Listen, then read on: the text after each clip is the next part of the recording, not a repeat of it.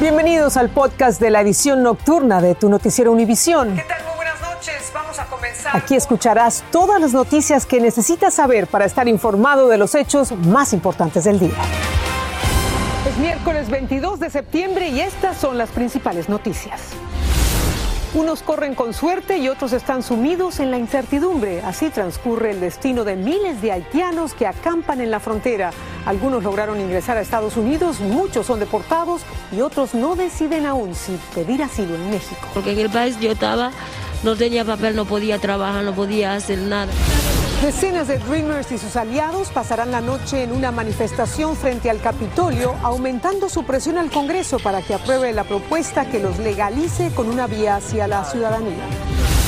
Y va por buen camino la aprobación de una tercera dosis de la vacuna de Pfizer contra el coronavirus para los mayores de 65 años y las personas de alto riesgo. La dosis de refuerzo ya tiene la aprobación de una de dos agencias federales. Comenzamos. Este es Noticiero Univisión Edición Nocturna con Patricia Yañor.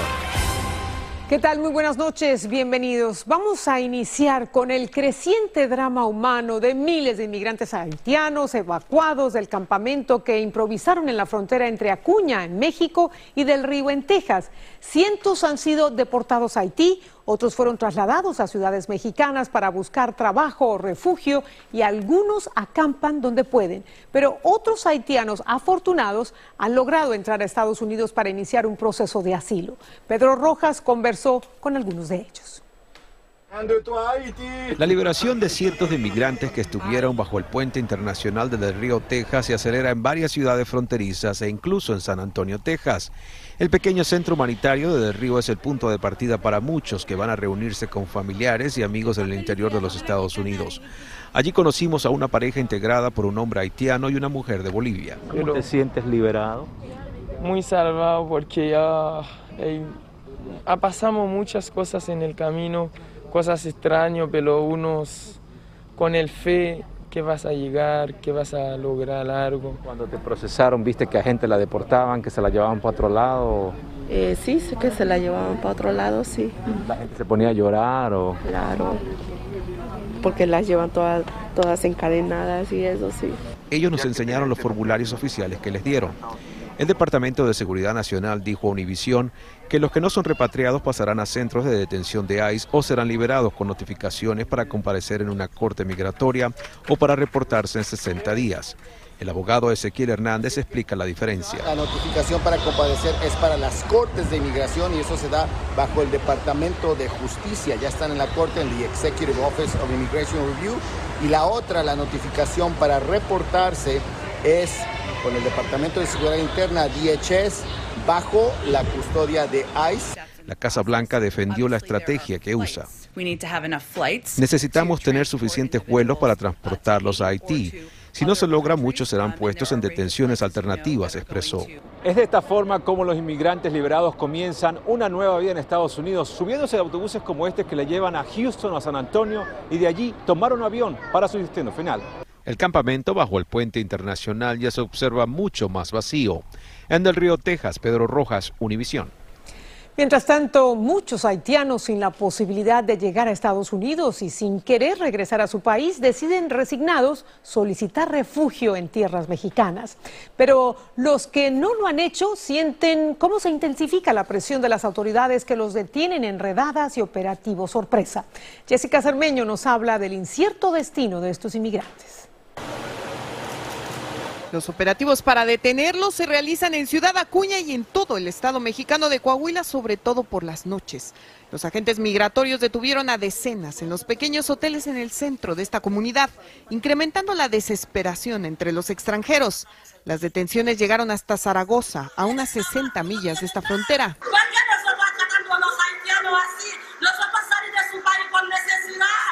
Esos operativos sorpresa más las deportaciones hacia Haití han hecho que cientos busquen cualquier manera de regularizar su estancia en México.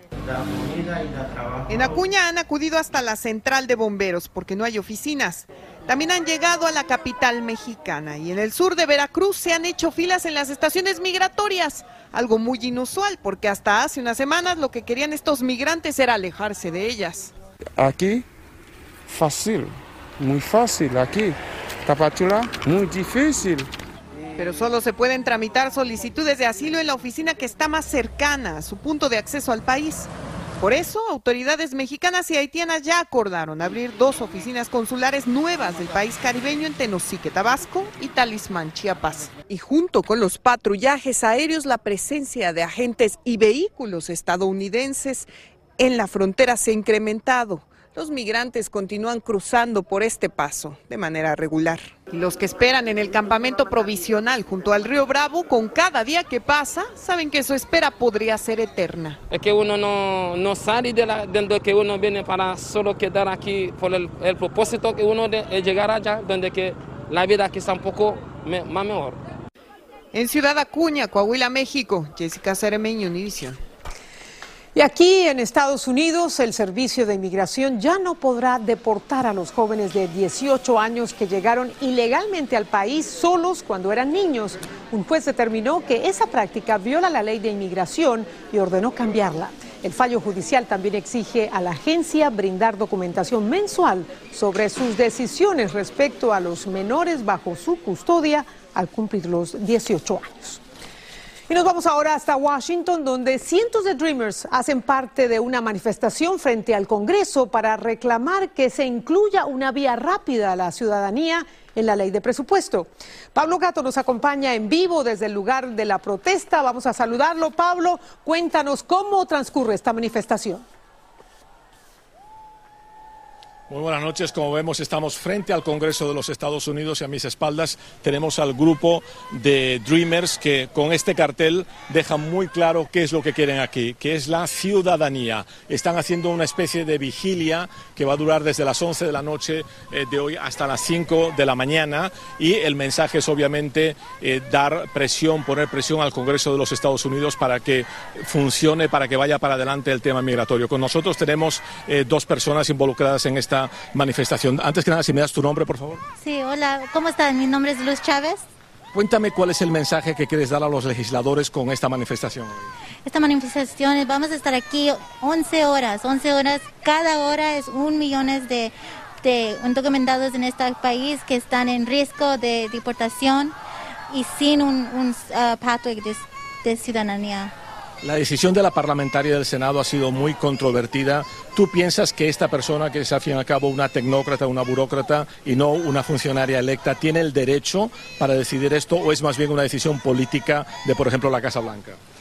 Los demócratas en el Senado tienen todo el poder para pasar una un reforma migratoria y un uh, pathway de ciudadanía.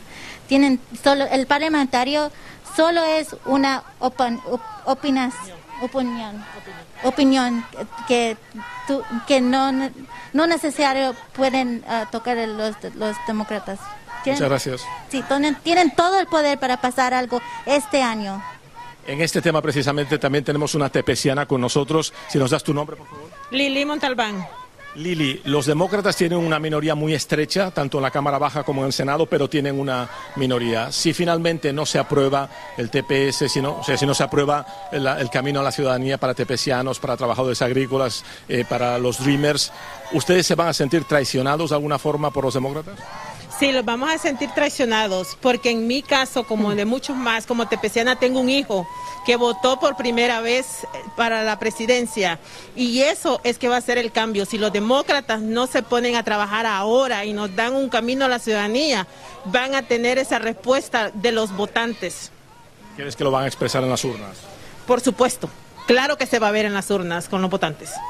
Muchas gracias. Pues aquí vemos, este es el mensaje muy claro. Llevan 35 años eh, detrás uh, de este camino legal y dicen que este es el año, no el año que viene, sino este. Vamos a ver exactamente qué sucede. Claro que sí, Pablo. ¿Y cuándo sabrán estos Dreamers eh, qué va a pasar con ellos?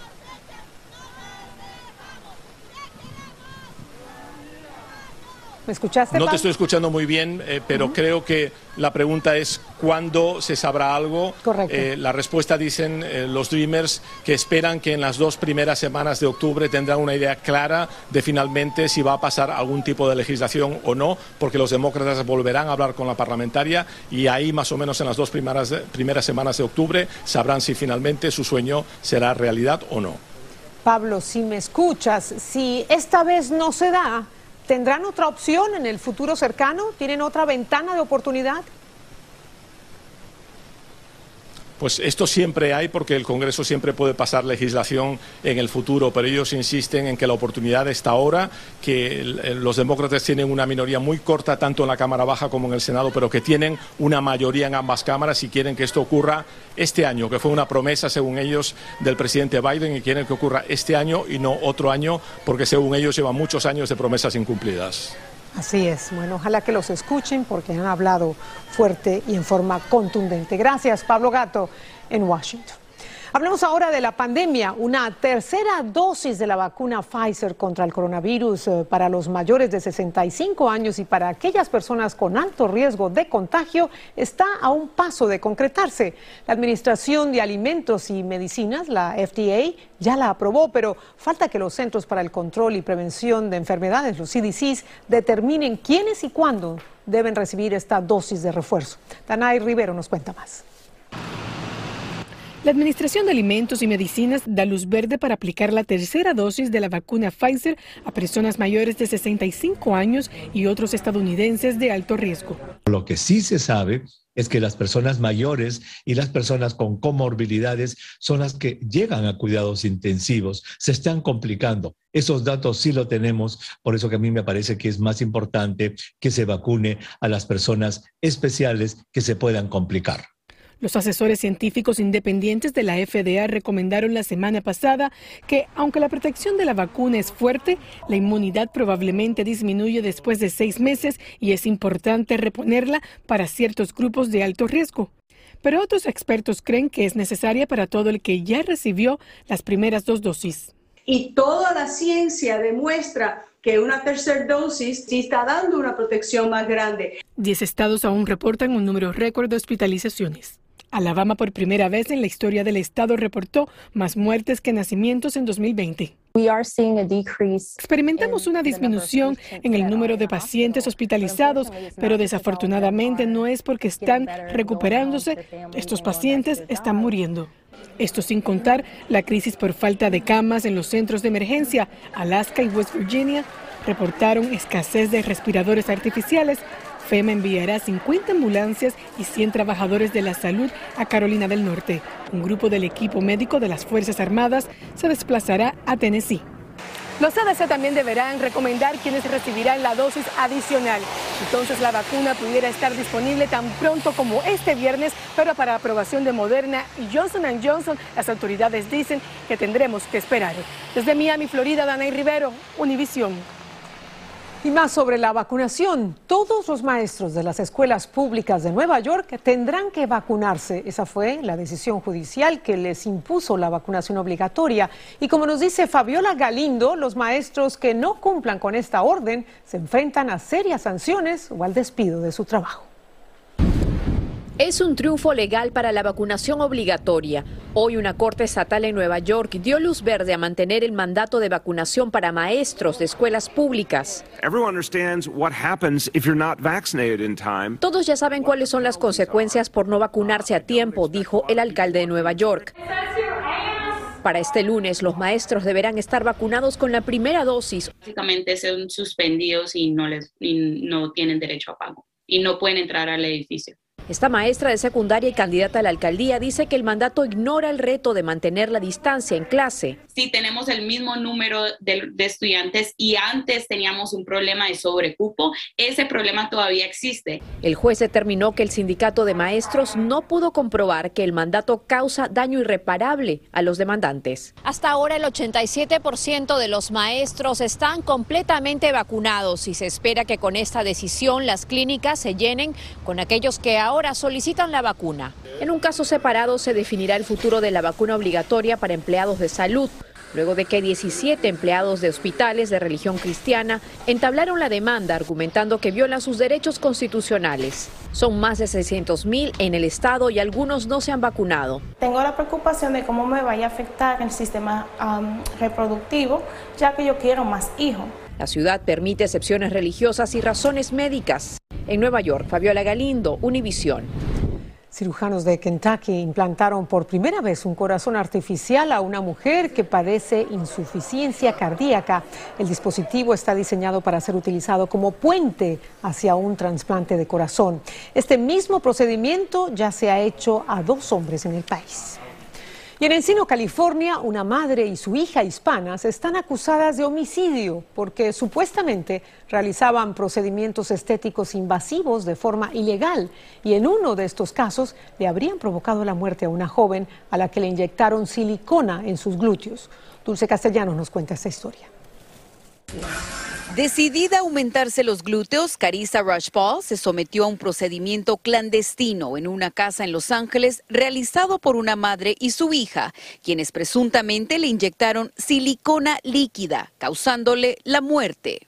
Podemos inyectarla inclusive dentro de una vena y una arteria, sobre todo las personas que no son, no están preparadas para esto. Si esto sucede, puede, puede provocar complicaciones como embolismo. Ambas fueron arrestadas y la policía sospecha que habrían realizado ese procedimiento durante años. Uh,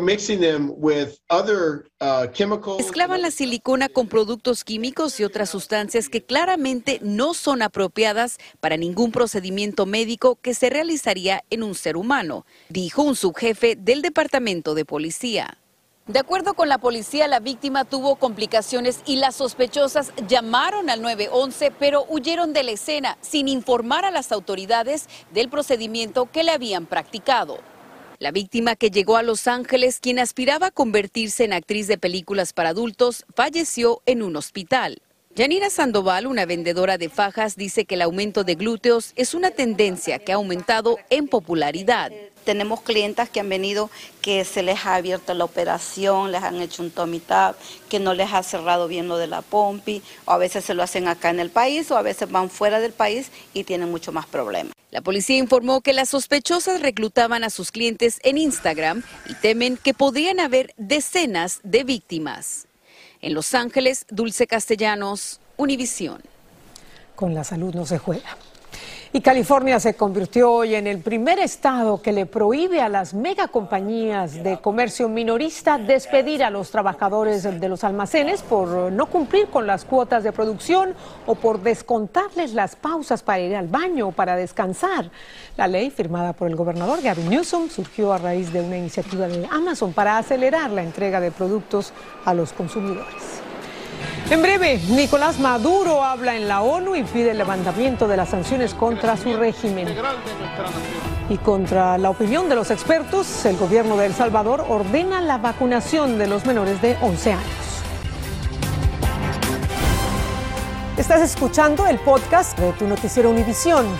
Gracias por escuchar.